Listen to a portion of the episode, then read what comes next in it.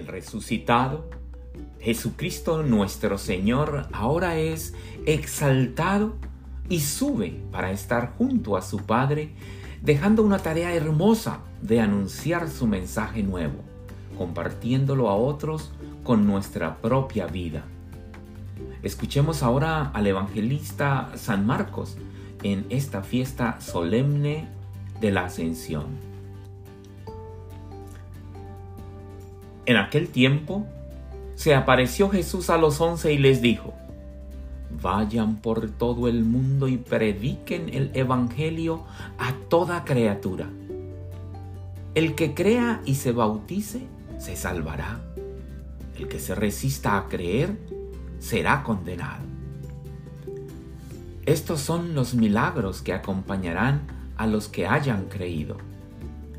Arrojarán demonios en mi nombre, hablarán lenguas nuevas, cogerán serpientes en sus manos, y si beben un veneno mortal, no les hará daño. Impondrán las manos a los enfermos, y éstos quedarán sanos. El Señor Jesús, después de hablarles, subió al cielo y está sentado a la derecha de Dios. Ellos fueron y proclamaron el Evangelio por todas partes, y el Señor actuaba con ellos y confirmaba su predicación con los milagros que hacían. Palabra del Señor. Gloria a ti, Señor Jesús. La solemnidad de, la ascensión de Jesús se está celebrando 40 días después del domingo de resurrección. Llevamos 40 días gozándonos de esa alegría de la Pascua. Soy el Padre William Vallejo y con ustedes, mis queridos oyentes y seguidores, estoy aquí desde la diócesis de Rockford en Illinois. Esta solemnidad de la ascensión de Jesucristo al cielo en presencia de sus discípulos es la forma en que Jesús sube al cielo para darse allí y quedarse en una unión física con su Padre Dios. No es simplemente una... Eh, otras religiones llaman y lo explican como una eh, transformación espiritual. No, es una realidad física. Jesús sube para estar junto a su Padre. Aquel que ha compartido con nosotros después de la resurrección, ahora sube para estar a la derecha del Padre. Y como decía eh, San José María, escriba de Balaguer, refiriéndose a Jesús en esta solemnidad, decía, Él sigue perfecto Dios. Se hizo hombre, perfecto hombre, carne de nuestra carne y sangre de nuestra sangre, y se separa de nosotros para ir al cielo. ¿Cómo no sentir su ausencia? Sí, lo que hoy celebramos antes que nada es estamos celebrando una realidad, un motivo de esperanza. Como afirma la liturgia del día de hoy, en donde la resurrección y ahora el estar de vuelta junto a Dios Padre ya es algo cierto, ya es una seguridad, es una verdad para Cristo, cabeza de la iglesia. Una realidad que también se va a cumplir un día en nosotros, porque nosotros somos miembros de su cuerpo. Pero mientras tanto, no podemos quedarnos así como los apóstoles, mirando al cielo. Allí a nuestro lado el familiar, el amigo, el que me ha ofendido y en general la sociedad, la comunidad donde vivo, están esperando una buena noticia. Están esperando eh, esa nueva realidad de parte de nosotros. Y cada uno, de diferentes maneras, estamos llamados a tomar con decisión la tarea a la cual nos está invitando Jesús, el resucitado. Y debemos estar completamente seguros que no estamos solos en esta tarea, pues Cristo el Señor, por medio de su Espíritu, nos fortalece, coopera con nosotros. Jesús ha vuelto al Padre. Y cuando leemos el Evangelio, nos damos cuenta que su tiempo en la tierra, pues sí, realmente fue corto. Pero dejó un rayo de luz dejó una realidad de amor, de justicia y de paz por todos los lugares que pasó, por donde Él pasó, siempre dejó esa huella, esa huella de entrega, esa huella de misericordia. Para muchas personas quizás la fiesta de la ascensión sea algo sin importancia, algo irrelevante. Para otras, el cielo será un lugar físico al cual quizás iremos todos y pensaremos que el cielo es la unión con Dios y alcanzaremos esa unión con Dios y en el cielo si, si hemos vivido en gracia de Dios aquí en la tierra. Jesús se está despidiendo, pero nos deja a nosotros la misión de seguir sus pasos, de seguir sus huellas, de ser sembradores de luz, de justicia, de paz y de amor. Porque el reino de Dios aún no está en su plenitud. Nos toca a nosotros trabajar. Qué fácil sería que nos lo dieran todo gratis. No, nos toca a nosotros trabajar. Necesitamos trabajar. Necesitamos sembrar, necesitamos crear nuevos caminos, pues la vida va cambiando y la fe debe seguir siendo un pilar importante en la vida de las personas. En el Evangelio escuchábamos que nos decía Marcos en palabras de Jesús. El que crea y se bautice, se salvará. El que se resista a creer, será condenado. Se los voy a decir de otra manera y lo vamos a comprender mejor. El que crea y se bautice estará sometido a la felicidad. Pues si somos criaturas de Dios y en su amor vivimos, perteneciendo a Él, no tenemos escapatoria de vivir sometidos a la felicidad. ¿Qué tal? Mejor, ¿verdad? Oh, entonces, vemos que Jesús nos entrega y nos confía la misión de anunciar este mensaje nuevo a todas las criaturas. La exigencia que Jesús coloca para quien quiere estar sometido a la felicidad es esta. Creer y ser bautizado. Creer y ser bautizado. A los que tienen el valor de creer en este mensaje nuevo y se hacen bautizar, él promete estos signos que nos vamos a dar cuenta que son signos que tienen vigencia hoy en nuestros días. Estamos bautizados y si verdaderamente creemos en Jesús, vamos a poder realizar todos y cada uno de estos signos. Uno de los signos es expulsar los demonios. ¿Saben lo que es expulsar los demonios? Expulsar los demonios es combatir el poder del mal que estrangula la vida. La vida de muchas personas. ¿Cómo se nota que ha mejorado? Desde el momento en que entraron en comunidad y empezaron a vivir la buena noticia de la experiencia de Dios. Alguien me decía, Padre, antes yo decía que, era católico, pero ahora lo, lo estoy conociendo más en su palabra. Ahora vivo las Eucaristías. Ahora estoy teniendo más intimidad con Él y mi vida ha mejorado. Esta persona está expulsando esos demonios. Esta persona le está dando eh, cabida, apertura a una realidad nueva, a una experiencia de Dios nueva.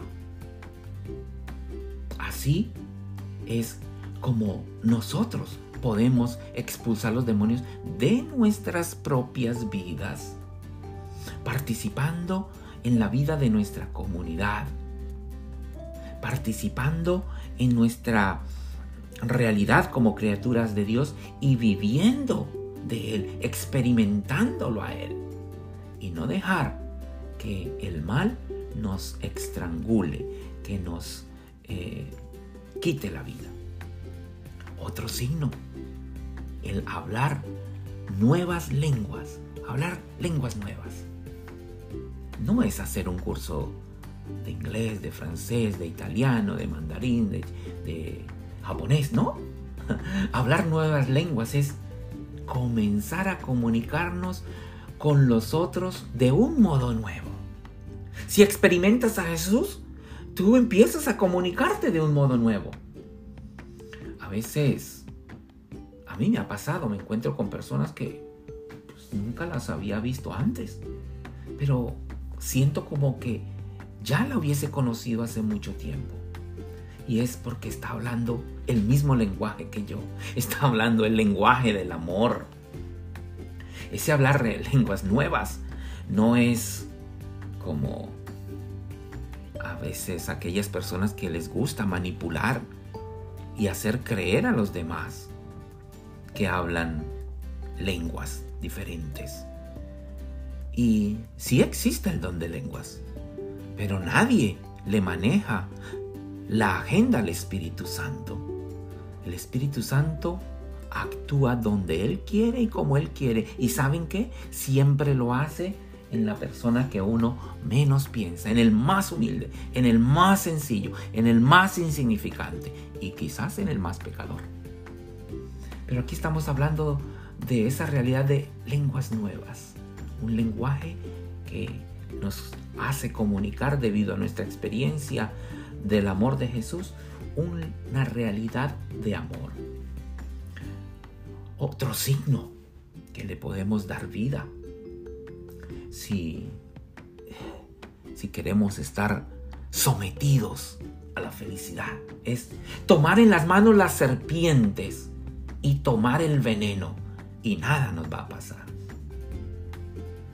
Y es que hay muchas cosas que envenenan la conciencia muchas habladurías que arruinan la relación entre las personas. Pero quien vive la presencia de Dios sabe superar esto y no es molestado por ese veneno mortífero. Por eso es que Jesús nos dice en el Evangelio que podremos tomar serpientes en nuestras manos y tomar su veneno y nada nos va a pasar. ¿Por qué? Porque en nosotros está el antídoto, el que nos da la seguridad de experimentar la protección de nuestro Dios. Otro signo es el curar a los enfermos. En cualquier lugar en el que aparezca una conciencia más clara de la presencia de Dios, aparece también una especial atención a las personas más desatendidas, más marginadas, las personas excluidas, sobre todo los enfermos. Lo que más favorece a la salud siempre es que esa persona se sienta acogida y amada. Y hablo desde mi experiencia amado me sentí por todos ustedes, por mi comunidad. Me sentí acogido, me sentí amado. Me siento amado porque sé que ustedes oran por mí. Me siento tan amado por mi familia. Cuánta oración, cuánta preocupación. Me siento amado por ellos. Me siento tan amado por mi hermana tanto tiempo, tanta dedicación allí al lado mío, ¡ah! Me curó.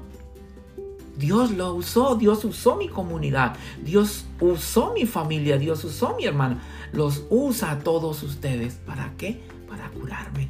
Nosotros también lo podemos hacer. Todos podemos proclamar el Evangelio de alguna manera cada día. Cada acto de bondad que realices puede mostrar a otro la realidad de Jesús. Cada palabra alentadora que digas puede llevar la fuerza del Espíritu. Cada decisión de perdonar, aunque sea una, una ofensa muy pequeña, es fuente de gracia y misericordia. ¿Me escuchas bien? ¿Quieres ser sometido a la felicidad? Pues préstale atención a todos estos signos, a todos estos gestos. No desestimes ninguno de ellos. Tal vez no sean los hechos heroicos, como nos lo narran las sagradas escrituras, pero eso no importa. Por muy normal que todo parezca, todo el mundo, que puede ser ese mundo, puede ser tu familia, tus compañeros de trabajo, tus compañeros de estudio, tus amistades, todos ellos necesitan tu testimonio, necesitan ver cómo estás viviendo bajo el dominio de la felicidad. Pues no solo estás aceptando la misión que Jesús te está dando, sino que estás viviendo tu propia salvación. ¿Qué tal?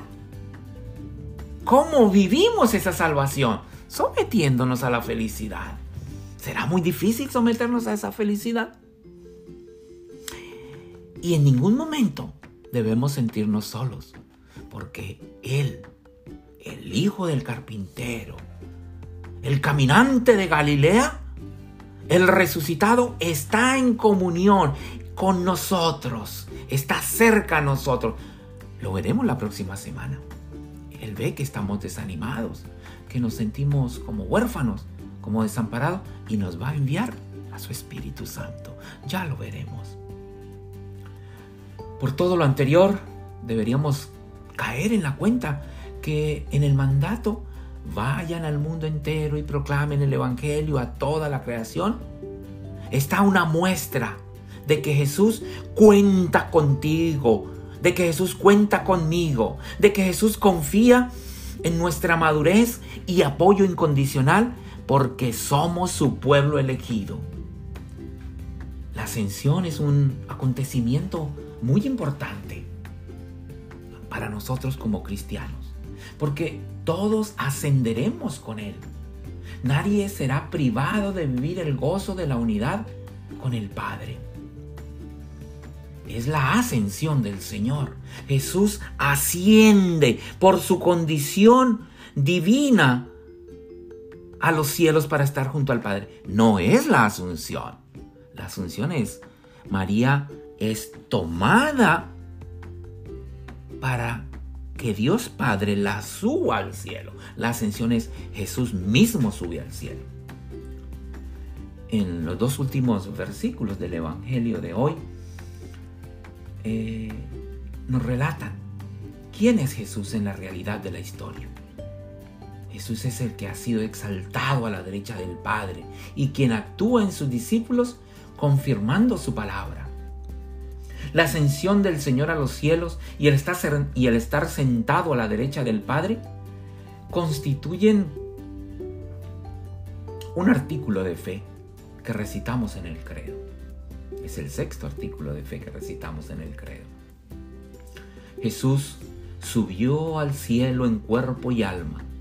En su humanidad ha tomado eterna posesión de la gloria y ocupa junto a Dios el puesto de honor sobre todas las criaturas en cuanto hombre. Con su entrada en los cielos, en su nuevo modo de existencia gloriosa, Jesús nos está señalando que ya estamos nosotros también participando de la gloria. Esto nos lo está diciendo el catecismo de la Iglesia eh, Católica en el numeral 666. Es esa realidad salvífica que Jesús desea que nosotros experimentemos. Jesucristo es la cabeza de la iglesia.